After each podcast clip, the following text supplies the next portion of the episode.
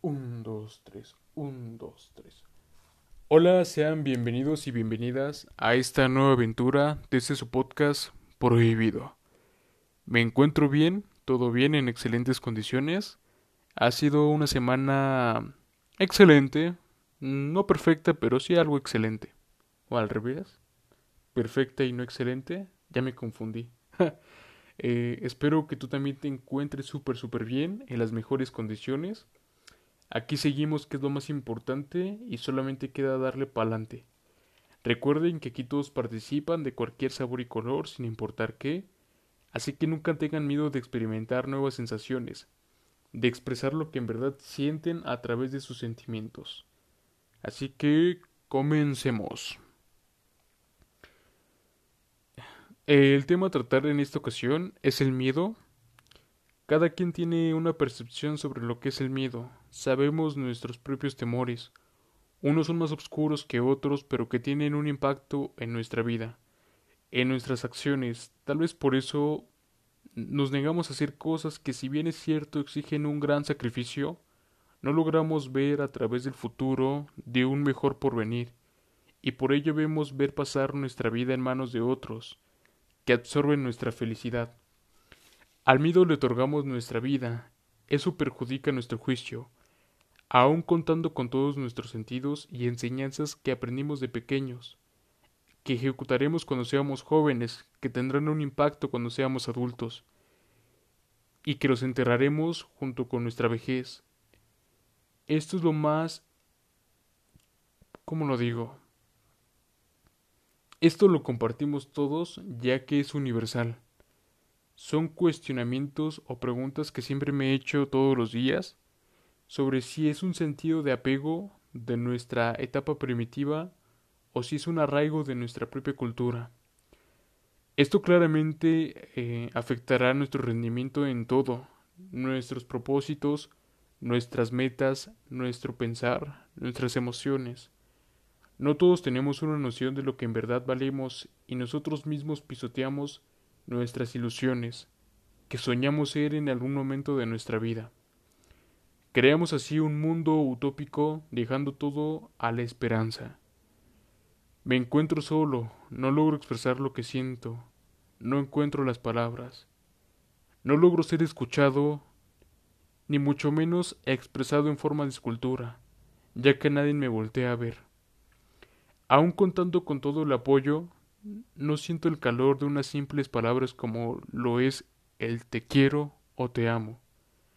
No encuentro acción, no encuentro ese refugio de lo que supuestamente me han prometido ser. Una de las frases que me ha gustado sobre lo que representa el miedo es la siguiente. Del deseo surge el dolor, del deseo surge el miedo. Para aquel que es libre del deseo, ni hay dolor, ni mucho menos miedo. Son palabras de Buda Gautama. ¿Por qué?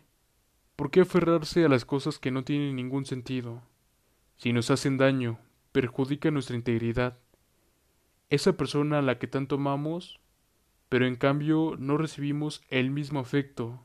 No somos iguales, claro, eso, eso me queda claro en mi mente.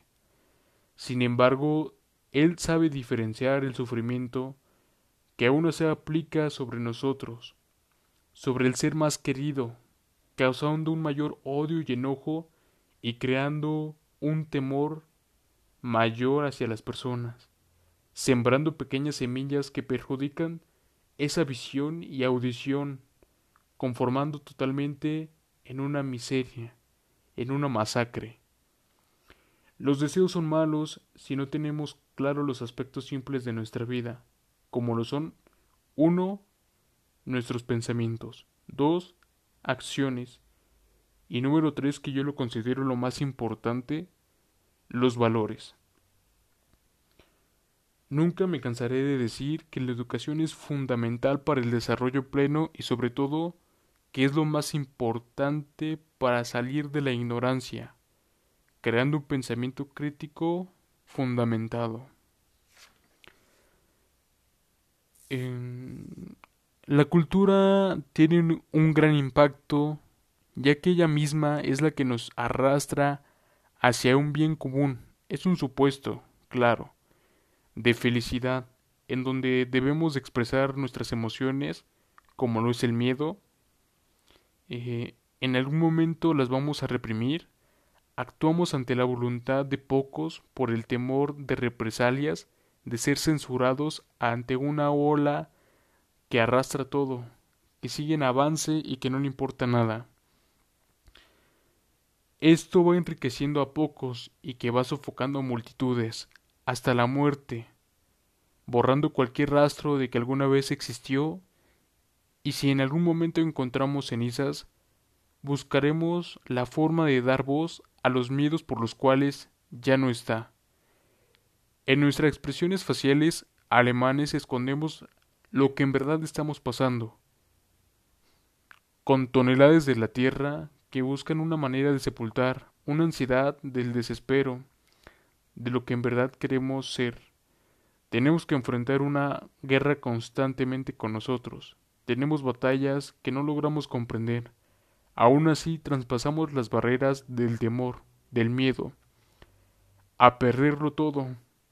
Pero sin embargo, esta fuerza de voluntad que todos tenemos dentro de nosotros busca salir para así enfrentar a lo desconocido y tomar medidas en las cuales siempre nos han tratado de, de, de implantar ese temor hacia la vida.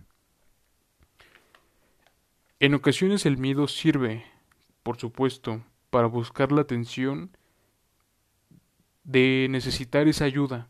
E, eso es bueno, ¿eh? No creen que el miedo tampoco lo represento como algo malo, porque el miedo también es una forma de, de buscar ayuda hacia otras personas. Todos tenemos problemas o situaciones que nos llevan a lo más oscuro. Apóyate de la persona en la cual más confías, acércate y nunca reprimas nada. Hay siempre una solución para todo no corramos ese peligro que no tiene sentido arriesgarnos por algo que en algún momento podría no ser bueno para nosotros.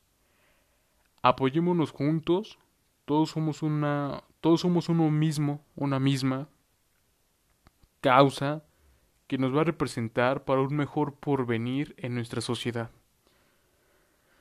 Así que recuerda, no estás solo, siempre busca ayuda, eh, sobre todo porque siempre tenemos ese tabú de, de no expresar nuestros sentimientos por el temor a ser rechazados o ser reprimidos como algo que tal vez es pasajero y que no logran comprender lo que en verdad estamos pasando en ese momento. Así que no estás solo, no estás sola, busca ayuda y siempre confía en alguien. Eso, eso es lo más recomendable y que saldrá adelante. Por último, me gustaría terminar con un pequeño relato sobre los sentimientos que nos ha arraigado nuestra nación por el miedo a romper esas promesas que nos han hecho de solo esperar por algo que nunca llegó. Ese relato pequeño lo saco de un libro que se llama EZLN, Documentos y Comunicados, y se titula así, El escenario. Escenario triste es este, entristecido aún más por el frío temblor de la mañana. En los días y meses que preceden a la guerra se forjan los pensamientos que retoman la dignidad de los siempre ofendidos. Las tropas campesinas inician su marcha para tomar posición. Se ha decidido ya usar pasamontañas de color negro, color que evoca el tizón apagado del fuego, del tizón que termina y de la que apenas inicia. La consulta entre parajes, ejidos y cañadas ha producido ya la respuesta. Es tiempo de iniciar la revuelta, es tiempo de atizar el fuego. La conjugación de los vientos y el estallar de las tormentas materializan la primera de las profecías. Siempre hemos sido reprimidos, siempre nos han tratado de esconder la verdad, siempre nos han sembrado ese miedo, pero con el conocimiento y la educación que vamos a adquirir, y que es fundamental para nuestro desarrollo, vamos a romper esas barreras. Eh, déjame saber si te gustó. Eh, creamos un diálogo juntos y así expresar lo que en verdad sentimos. Eh, por último ya, eh, les quiero agradecer por todo el apoyo. Somos una comunidad muy hermosa. Gracias. No olviden compartir si les gustó. Espero seguir creciendo junto con ustedes, emocionalmente y profesionalmente. Eh, no olviden seguirme en Instagram y Twitter como arroba chequechild, cheque C-H-I-L-D, y en Facebook en la página oficial Chequechild. De todos modos, se los dejo en la descripción. Muchas gracias en verdad. Nos vemos hasta la próxima. Los quiero un chingo y cuídense. Eh, por cierto, no, no olviden dejar su opinión, ya que todos somos una comunidad y aquí todos participan. Eh, ahora sí me despido. Muchas gracias. Hasta la próxima.